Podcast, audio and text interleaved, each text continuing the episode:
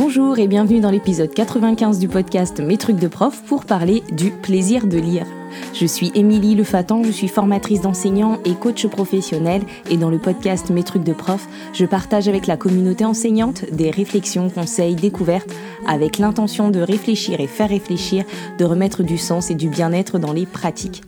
Alors l'épisode d'aujourd'hui s'appelle Développer le goût de lire, mais j'avais initialement prévu de l'intituler Aimer lire ou pas parce qu'on parle souvent de développer le plaisir de lire ou de développer le goût de lire, mais qu'on oublie aussi parfois qu'aimer lire n'est pas une obligation et que nous n'avons pas tous et toutes le même rapport à la lecture. Donc, quoi qu'il en soit, euh, vu la place que la lecture a dans la scolarité et vu quel pouvoir cela nous donne euh, grâce à l'autonomie que ça peut nous donner sur nos apprentissages et dans notre vie en général, il serait dommage de ne pas se questionner sur euh, le plaisir de lire. Mais la question centrale est comment on développe le goût de lire et le plaisir de lire. Comment, en tant qu'enseignant, euh, on peut agir dessus? Quels sont les leviers euh, du plaisir de lire? Y a-t-il des activités, des dispositifs qui permettent de développer le goût de lire, etc. Et au contraire, y a-t-il des choses, euh, y a-t-il des gestes, des pratiques qui nuisent au plaisir de lire des élèves? Donc, euh, si vous réécoutez euh, l'épisode sur la motivation des élèves, euh, vous vous rendrez compte que que les pratiques scolaires de la lecture ne sont pas souvent, ne vont pas souvent dans le sens du plaisir de la lecture, parce qu'il y a des contraintes, parce qu'il n'y a pas forcément de choix, souvent pas la liberté de lire ou pas, même pas la liberté de se noyer dans un livre intéressant, ou que parfois, ben, derrière la lecture, il y a plutôt des, des activités répétitives, parfois des activités trop difficiles pour certains élèves, parfois trop simples. Et, euh, et je me souviens, du coup, en pensant à ces activités de lecture, il y a quelques années, alors que j'annonçais aux élèves que nous allions travailler sur un livre que j'aimais beaucoup, hein, d'ailleurs comme tous les livres que, que je choisissais, euh, j'ai entendu un élève répondre ⁇ Oh non, on va encore devoir répondre à des questions ⁇ et effectivement, eh ben, euh, certains élèves n'éprouvaient plus aucun plaisir à lire parce que pour eux, lecture égale question ou lecture égale travail. Et ça m'a mené à me questionner en fait sur euh, euh, finalement euh, tout, ce qu'on fait comme travail en classe autour de la lecture qui pour nous permet de développer certaines compétences, si elles sont pas claires pour les élèves et si eux ça ça génère pas de plaisir chez eux jamais, est-ce que c'est vraiment productif? Est-ce qu'il y aurait pas des activités particulières qui pourraient développer le plaisir de la lecture?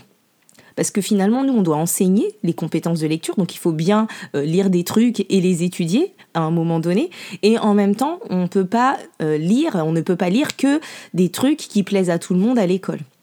Ils font donc euh, avoir des pratiques différentes selon ce qu'on vise et donc avoir des pratiques qui développent le plaisir de lire et d'autres pratiques qui permettent de travailler les compétences de lecture. Donc parfois il sera possible de coupler les deux, mais pas toujours. Et je crois qu'on peut euh, chacun, chacune se demander comment on peut faire pour faire que euh, la lecture à l'école ne soit pas seulement synonyme de trucs chiants imposés euh, sur lesquels on va me demander plein de trucs, mais puisse aussi permettre aux élèves de développer leur goût, de développer le plaisir de lire. Parfois, on arrive en fait dans les classes à des situations euh, absurdes euh, quand on pense plaisir de lire, c'est-à-dire que on va par exemple gronder un élève parce qu'il a eu envie de lire plus que ce qu'on voulait. Donc il a terminé le livre, il s'est laissé emporter par la lecture, il a tout terminé et au final, il se fait gronder parce que euh, ben il pourra pas répondre à toutes nos questions de prof sur les émissions d'hypothèses, etc. Donc alors nous, ça nous saoule et donc en fait, on, on en vient à, à faire des remarques alors que l'élève à la base a pris plaisir à lire. Ben, parfois, on arrive, euh, euh, on en vient à dire aux élèves d'acheter un livre, mais de ne surtout pas le lire, hein, même si ça leur fait plaisir, même si le livre euh, leur fait envie, même s'ils lisent vite. Surtout, il faut qu'on attende, qu'on le lise lentement tous ensemble. Ou bien encore, autre situation, un élève qui aurait déjà lu ce livre chez lui ou dans une autre classe, à qui on impose de relire l'histoire, de refaire les questions, et en même temps, qui n'aurait pas le droit de répondre aux questions à voix haute parce qu'il connaît déjà déjà la fin. Et donc si on, regarde toutes ces situations qui sont euh, des situations, je pense, assez courantes dans les classes euh, du point de vue du plaisir de lire et du goût de lire, on se rend compte que, bon, ben parfois, effectivement, euh, les situations sont un peu grotesques. Alors peut-être qu'on peut mettre un peu de, de, souplesse et adapter nos pratiques. Et on pourrait, par exemple, imaginer ben, que les élèves qui veulent lire plus vite s'engagent à ne pas spoiler ou bien à écrire leurs hypothèses de lecture au fil de la lecture, par exemple. Mais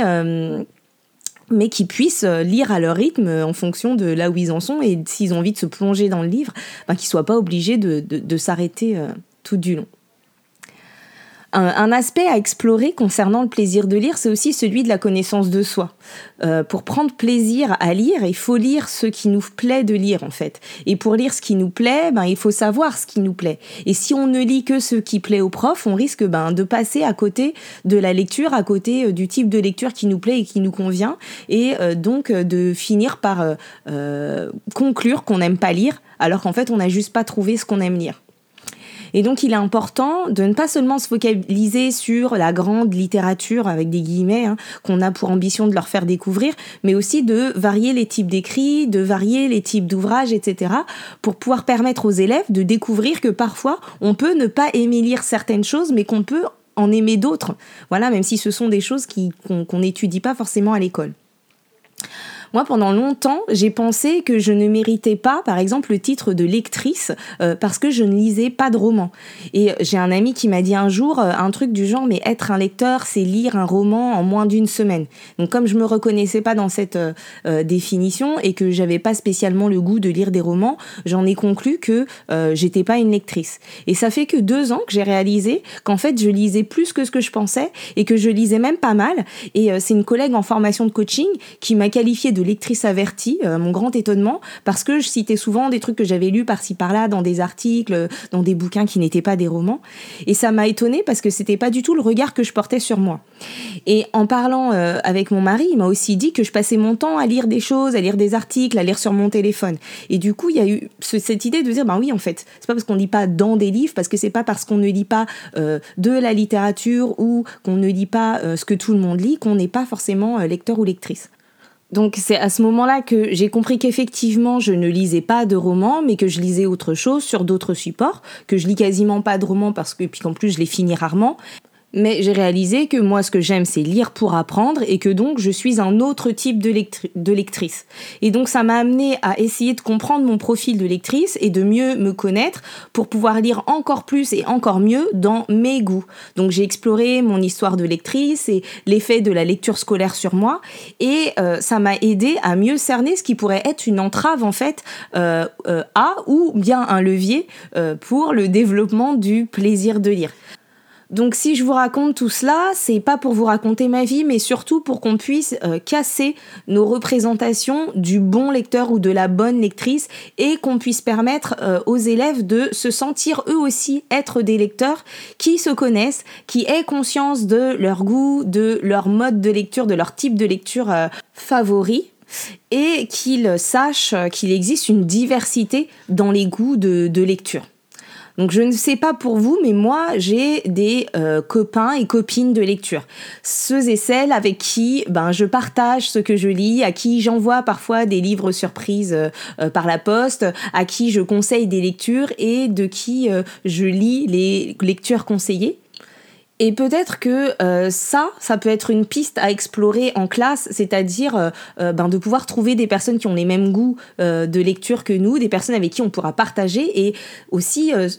cette envie de partager ce qu'on lit, de partager ce qu'on aime lire, qui entretient aussi le plaisir de lire. Moi, j'ai envie encore plus de lire et, et, de partager quand je suis en train de lire quelque chose et que je pense à un copain ou une copine à qui ça plairait, ça me fait plaisir de lui envoyer. Et ça, c'est peut-être quelque chose qu'on peut explorer en classe. Pour en revenir aux élèves, peut-être aussi que euh, ben, certains aimeront euh, lire des biographies ou lire des documentaires sur certains sujets, lire des, des lire des mangas, lire des magazines, euh, alors qu'ils ne trouveront pas du tout d'appétence à lire des romans ou des, des, récits narratifs. Parfois, les enseignants et les parents s'insurgent en disant ouais mais ils ne lisent que des mangas ou ils lisent que des BD. Avec peut-être euh, un, regard un petit peu dépréciatif de, de ce type de lecture, alors qu'en fait ça pourrait être un levier et qu'on pourrait aider les élèves, aider les enfants à creuser et à comprendre ben, pourquoi ils aiment tel ou type de lecture plus qu'une autre, qu'est-ce qui leur plaît dans euh, les mangas ou qu'est-ce qui leur plaît dans euh, les bandes dessinées, qu'est-ce qui leur plaît dans les documentaires, etc. pour pouvoir continuer de mieux se connaître. Donc en classe, on pourrait imaginer des, dispositifs qui permettent d'échanger, qui permettent de discuter, qui permettent de faire la promotion des lectures qui nous ont plu, qui nous permettent de critiquer aussi euh, certaines œuvres ou certains, certains ouvrages et de dire pourquoi on les a pas aimés et que ce soit ok de pas les avoir aimés. On peut imaginer des dispositifs qui permettent de savoir eh bien, que je peux aimer d'autres lectures que celles proposées et aimées par la prof ou par la maîtresse, euh, euh, qui permettent de découvrir que je peux aimer lire autre chose que de la littérature. Et ensuite, ben, pour essayer de répondre à notre questionnement de départ, hein, euh, peut-être qu'il faut commencer par se questionner, soit par se questionner nous sur quel lecteur on est, comment on, lit, qu'est-ce qu'on aime lire, qu'est-ce qu'on a aimé lire, qu'est-ce qu'on a aimé lire quand on était enfant, comment nos goûts ont évolué au fil de notre vie. Et je vous invite vraiment à, à écrire cela pour vous-même et, euh, et, à répondre aux questions que, que, que, je vais vous donner par la suite. Je l'ai testé en formation et il y a des, des, collègues qui ont pris conscience de, eh ben, que leurs goûts ont évolué, qu'effectivement, euh, euh, ce qu'ils font vivre aux élèves en classe, ben, pour eux, c'était rédhibitoire quand ils étaient petits et qui ont eu envie de faire bouger un peu leur pratique. Donc ces questions, elles vous aideront à prendre, euh, peut-être en tout cas, à prendre conscience de votre profil de lecteur passé et présent, et peut-être qu'elles vous aideront à comprendre que tout le monde ne lit pas comme vous, et que tout le monde n'a pas le même rapport à la lecture que vous, et que c'est ok. Et peut-être que vous arriverez aussi à imaginer quels sont les différents profils de lecteurs de vos élèves. Donc voici les questions, n'hésitez pas à mettre pause pour euh, prendre le temps d'y répondre. Donc première question, qu'est-ce que vous aimez lire? Deuxième question, qu'est-ce que vous n'aimez pas lire? Troisième question, qu'est-ce que vous lisez en réalité? Ensuite, comment vous aimez lire? Où et quand vous aimez lire? Et puis je vous invite à vous souvenir de quel lecteur ou quelle lectrice vous étiez quand vous étiez enfant et de quel rapport à la lecture vous aviez vous en tant qu'élève. Est-ce que vous lisiez Quand vous lisiez euh, Est-ce que vous lisiez euh, autre chose que ce que vous deviez lire pour l'école Ou est-ce que tout ce que vous avez lu venait de l'école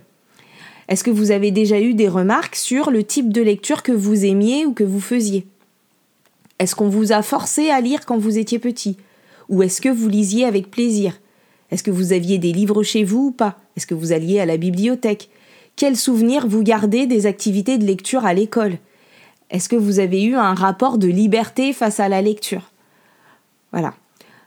Je vous parle de cela et, je vous parle de la liberté parce que en, en réalité, il y a une relation de liberté au livre, une relation de liberté à la lecture dans le plaisir de lire. Et c'est un aspect important à enseigner aux élèves quand on vise le plaisir de lire. Cette liberté, en fait, elle peut revêtir euh, plusieurs formes. Ça peut être la liberté de lire un livre en entier ou de s'arrêter avant la fin. Ça peut être la liberté de lire ce qu'on veut, la liberté de lire comme on veut, euh, la liberté de vouloir partager ou pas sa lecture, la liberté euh, d'aimer un ouvrage ou de ne pas l'aimer. Et pour nous, enseignants, ben, il s'agit de s'interroger sur la part de liberté qu'on se sent capable de laisser aux élèves. Est-ce que les élèves ont la possibilité d'expérimenter cette liberté et à quel moment et à quelles conditions? Est-ce qu'on les y encourage? Est-ce qu'on leur propose de découvrir qu'ils sont libres euh, de lire un livre comme ils veulent ou de ne pas le lire, etc. Je me souviens euh, d'un professeur que j'avais en SUFOM à la fac de, de Nanterre jadis, hein, euh, qui nous disait que lire, c'est aussi euh, la liberté de lire comme on veut, qu'on peut lire en commençant par la fin, qu'on peut lire en sautant des pages, etc., qu'on peut lire le début, la fin, puis le milieu, qu'on peut prendre un an pour lire un livre, on peut lire plusieurs livres en même temps ou décider de ne, de, de, de ne pas finir les livres sans culpabiliser. Et moi, personnellement, ben, je me suis rendu compte que je ne lis pas comme on attendait que je lise à l'école, que je ne finis pas forcément les, lire, les livres, que je peux lire la fin d'un livre avant le début. D'ailleurs, ma fille fait pareil avec les séries, elle commence par le dernier épisode et ça ne l'empêche pas de regarder toute la série en entier. Dans ma scolarité, en fait, je peux compter sur les doigts d'une main les livres que j'ai réellement lus en entier parmi tous ceux qu'on m'a demandé de lire. Ce sont ceux qui m'ont plu et, et ceux qu'on a lus en classe. Et pour les autres, ben, je mettais en place tout un tas de stratégies pour ne pas me soumettre à cette obligation. Euh, donc euh, j'allais chercher des résumés, je faisais de la lecture partielle, ou je menais une enquête auprès de mes camarades pour essayer d'avoir des informations, etc. Et c'est toujours passé inaperçu. Donc ça aussi, en fait, c'est une liberté qu'on peut donner euh, aux élèves. Pourquoi on leur demanderait pas, pour certains ouvrages, euh, comment ils ont envie de les lire? Pourquoi on leur proposerait pas d'expérimenter, de euh, sauter des chapitres, de commencer par la fin, de lire la fin d'un chapitre pour deviner le contenu et ensuite aller vérifier si c'était vrai? Peut-être que certains élèves pourraient avoir envie qu'on leur dévoile la fin de l'histoire avant de la lire et ça pourrait être un choix qu'on laisse aux élèves. Est-ce que finalement, on peut aussi se demander si dans nos bibliothèques de classe, on a des ouvrages suffisamment variés pour que tous s'y retrouvent, pour que tous trouvent quelque chose qui leur plaît. Et est-ce qu'on pourrait imaginer plusieurs types d'ouvrages différents sur le même thème et permettre aux élèves de choisir selon leurs appétences? Par exemple, si j'ai envie de faire lire le mythe du fil d'Ariane, ben, je pourrais proposer aux élèves de lire une sélection d'articles sur le sujet, ou bien un ouvrage illustré, ou bien une version BD, ou bien un résumé, etc. Et de la même manière, ben, si je veux aborder euh, une notion ou un principe ou un genre, euh, le policier, euh, la différence, un événement historique, etc., et ben, je peux aussi parfois proposer de choisir ou de lire sous deux formes différentes pour découvrir les avantages et les inconvénients de tel ou tel type de lecture, par exemple. Donc évidemment, tout ça, ça va nécessiter de faire un pas de côté et de modifier certaines pratiques, et vous n'allez pas forcément pouvoir le faire pour tous, pour tous les livres, tout le temps, et tout le monde ne lit pas la même chose, mais c'est aussi euh, euh, l'occasion, justement, je pense, pour les enseignants d'être euh, créatifs ou d'être créatives et ben, de s'autoriser à abandonner certaines activités qui ne concourent pas à atteindre l'objectif visé, l'objectif visé, et ben, de s'autoriser à varier les pratiques et de se dire ben celle-là ben voilà c'est la pratique pour découvrir le plaisir de lire Enfin, euh, pour prendre plaisir à lire, il faut que ben, la lecture soit attirante, il faut qu'elle soit attractive, il faut que ce soit un, moment qui soit une source de plaisir. Et donc il faut penser aussi au, plaisir des yeux quand on veut donner le goût de lire, donc euh, avoir de beaux livres, des livres en bon état, des livres bien présentés, bien rangés, euh, qui donnent envie d'aller s'y plonger. Il faut donc apporter ben, une attention particulière aux bibliothèques de classe, mettre des livres vedettes en avant, faciliter le rangement, faciliter la recherche, etc. Il faut aussi euh, penser au, plaisir euh, qui peut être lié au confort quand on lit, en proposant eh ben, euh, des assises confortables, des possibilités de choisir sa position de lecture, son lieu de lecteur, de pouvoir s'isoler du bruit, etc. Mais c'est tout ça, en fait, tout ce que je vous dis qui, concourra à développer le plaisir de lire. Juste développer les assises, si on n'a qu'un seul type de, lire, de livre, ça fonctionnera pas. On peut aussi également penser à la nécessité de développer un, sentiment de compétence pour être motivé. Et pour cela, eh ben, il faut s'assurer que tous les niveaux de lecteurs trouveront chaussures à leurs pieds dans nos bibliothèques. Donc que tous les élèves trouveront dans la bibliothèque des ouvrages adaptés à leur niveau de lecture. Et on veillera aussi à apporter ben, les aides nécessaires et proposer des outils et des supports adaptés, euh, comme des livres audio par exemple, pour pouvoir euh, permettre à tout le monde de développer le goût de la lecture.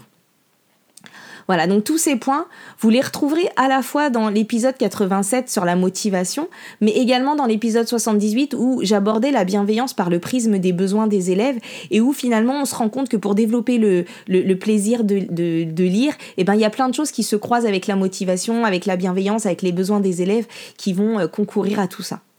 Donc pour résumer, si on veut développer le plaisir de lire, il est important de permettre aux élèves de découvrir leur goût, de se connaître, comment j'aime lire, quand j'aime lire, qu'est-ce que j'aime lire, etc. et de pouvoir les exprimer, de pouvoir exprimer leur goût. Il est important de permettre aux élèves d'explorer les différentes libertés de lire qui s'offrent à eux, leur laisser de l'autonomie, leur laisser du choix.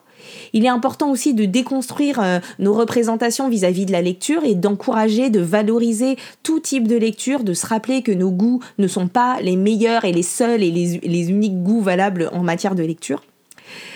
Euh, il est important également de s'appuyer ben, sur les leviers de motivation, donc voir l'épisode 87. Et il est aussi important de donner du sens à la lecture en permettant d'identifier ben, pourquoi ils lisent, euh, ce que ça peut leur apporter en termes de plaisir et de clarifier aussi nos intentions pédagogiques euh, vis-à-vis de la lecture, pourquoi on, choisit telle ou telle œuvre, qu'est-ce qu'on vise avec telle ou telle œuvre ou avec telle ou telle activité de lecture? Donc euh, voilà, cet épisode est terminé. J'espère qu'il vous aura permis d'ouvrir une réflexion sur ce que c'est que le plaisir de lire et peut-être de questionner vos pratiques ou qu'il vous aura inspiré de nouvelles pratiques. Euh, si vous avez envie de réagir, vous pouvez le faire sur les, les posts dédiés sur les réseaux sociaux ou sur le site mestrucsdeprof.fr. Vous pouvez également soutenir le podcast en lui attribuant le maximum d'étoiles sur Spotify ou sur Apple Podcast. Et je vous retrouve bientôt avec un nouvel épisode. Et d'ici là, prenez soin de vous. Bye bye